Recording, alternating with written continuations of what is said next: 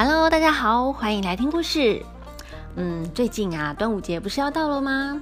那我小时候呢，每年呐，到了端午节，除了吃粽子外，学校里的美劳课就会教我们怎么做香包。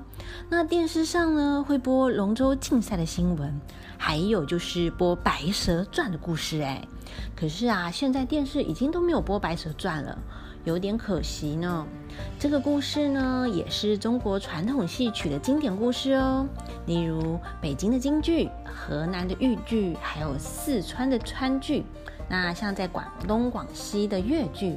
哦，对了，之前啊，我们明华园歌仔戏也有演出过《白蛇传》呢。其中呢，大水淹金山寺的桥段啊，还出动好几台消防车来洒水，耶，非常的精彩哦。那在日本的电影院呐，也曾经上映过《白蛇传》的动画呢。那《白蛇传》的故事呢，竟有好几个版本。因为啊，这算是集体创作的故事，嗯，就是大家一起来说故事。那不同的说书人呢，就会加上不同的创意，让这个故事越来越丰富精彩。那我们就一起来听听《白蛇传》吧。嗯，它是这样子的哦。很久很久以前啊，有一条白色的小蛇，它很努力的要修行，希望有一天啊可以成仙。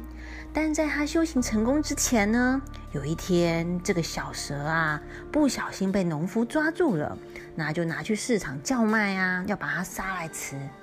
有一个年轻人经过，看到了，觉得很不忍心，于是啊，跟农夫买了这条小蛇，然后把它放回山里，希望小白蛇啊不要再被人类抓到了，让它好好的在山里面生活。那这一条小白蛇呢，很感激这个年轻人，也默默的发誓，将来啊有一天要报答他的救命之恩。时间啊过得很快，不知道就过了几百年呢。小白蛇呢辛苦的修行，总算有了回报。它已经啊学会法术，可以变成人的样子喽。那它回到人间呢，想要找到他的救命恩人。经过了这么久，他的救命恩人呐，早就不知道投胎转世去哪里了。那白蛇呢，费了一番功夫。好不容易查到，哎，在这一世，他的救命恩人呐，投胎变成一个叫做许仙的读书人。于是呢，白蛇就变成一个美丽的白衣女子，那也给自己取一个名字，就叫白素贞，想要接近他。那白蛇呢，有一个好朋友，是一条青蛇。哎，不过啊，哎，跟大家说。在更早的故事里面哦，它其实不是青蛇，是一条青鱼哎，后来才被改成青蛇的。那因为白蛇啊，以前有救过这一条青蛇，那他们呢就变成好朋友。那青蛇啊就陪伴着白蛇，那也变成了青色衣服的少女，就当白蛇的丫鬟，叫做小青，陪着她一起来接近许仙。那要怎么接近他呢？又不会太刻意呀。嗯，白素贞跟小青啊，他们想了半天，哎，就来个巧遇吧。这个时候啊，刚刚好是清明节。那许仙呢去扫墓，结果回来的时候啊，经过西湖，那白素贞啊就跟小青在西湖的断桥边等许仙的出现。那等着等着呢，哎，就下雨了哎。他们没有带伞呐，躲在柳树下避雨。这个时候，许仙就刚好经过啊，看到他们没有带伞淋雨，就过去帮他们一起撑伞。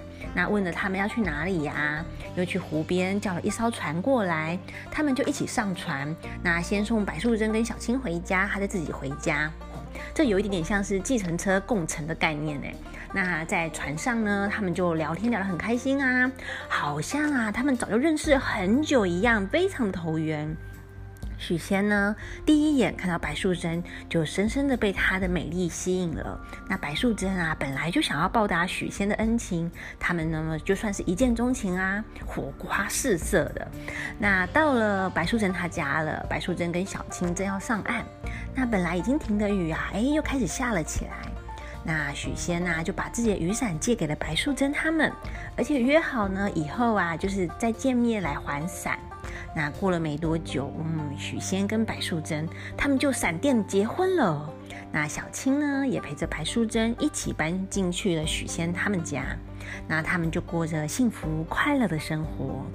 但是有一天，许仙呢在市集上，哎，遇到了一位法海禅师。哎，这位法海禅师啊，法力高强哦。一看到许仙，就发现他身上嗯怪怪的，怎么有妖怪的气味呢？一定是被妖怪缠上了啊！他就问许仙：“嗯，施主啊，我发现你的脸色不太对，有不好的征兆啊，请问你家里还有什么人呢？”那许仙就跟法海说：“哎，我家里只有我娘子，哎，就是他太太，就是白素贞。那还有他的丫鬟而已。”那法海又问：“哎，你们结婚多久啦？”那许仙大概就跟法海讲了一下他们家里的事情。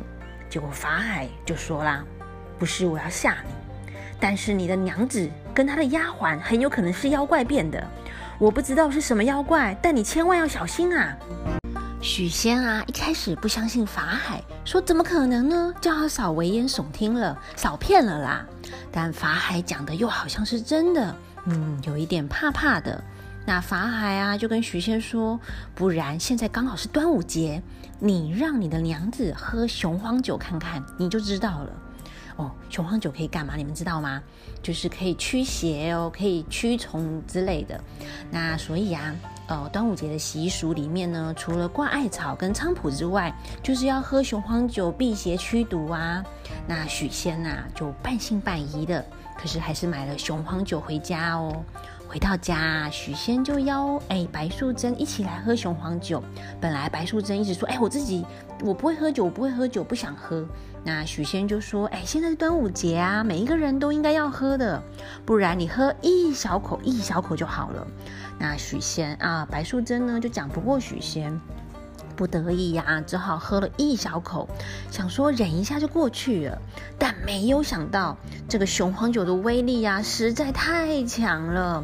白素贞即使喝了一小口也受不了啊，就这样变回原形，哎，变成一条巨大的白蛇哦。许仙呐，看到这一切，惊讶的说不出话来。变成白蛇的白素贞呢，想要跟许仙来解释啊，可是他一靠近许仙，许仙以为白蛇要吃掉他，哦，吓死了，惊吓过度，就真的被吓死了，哎。那过了几十分钟啊，那个雄黄酒的效力退掉了，白素贞才又变回人形。啊，她就悲伤的抱着许仙痛哭啊啊！怎么这样子？我的丈夫就这样被我吓死了。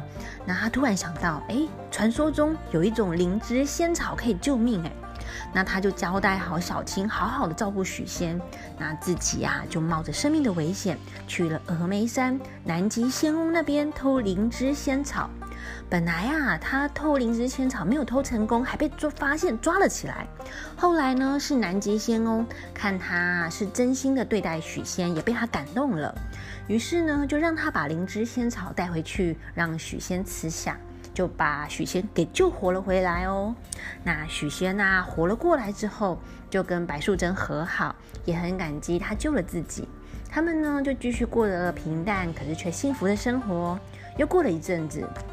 法海禅师意外的发现，哎，许仙怎么还是跟妖怪在一起啊？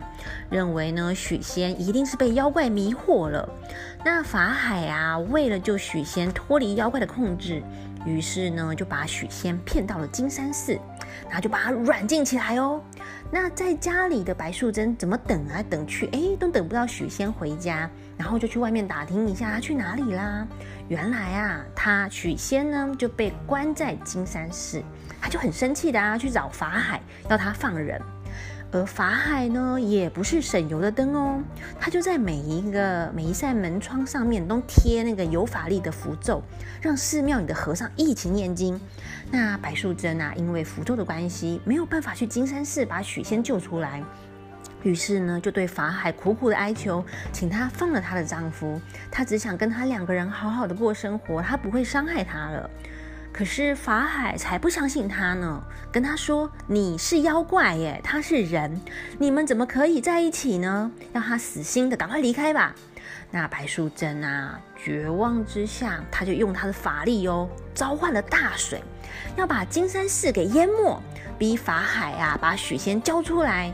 于是呢，白素贞就跟法海两个斗法了起来耶！大水啊，就整个这样淹过来，几乎就要淹掉金山寺喽。突然间啊，白素贞的肚子开始阵痛了起来。原来她要生宝宝了哎，那他们斗法就先暂停一下，他就退退退退到断桥边休息。嘿，结果就生出了一个健康的小男婴哦。那生完宝宝后的白素贞啊，身体非常的虚弱，法海呢就趁机把他的金钵扣倒扣起来，把他跟小青一起困在金钵里了，并且呢把他镇压在西湖旁边的雷峰塔哎。那哎，我突然想到，孙悟空啊，也是被压在五行山下哎。好，总之白素贞就白蛇被压在那个西湖旁边的雷峰塔下。那大水啊，终于退去了。可是白素贞呢，饮大水淹金山寺的时候啊，其实也伤害了不少无辜的动物。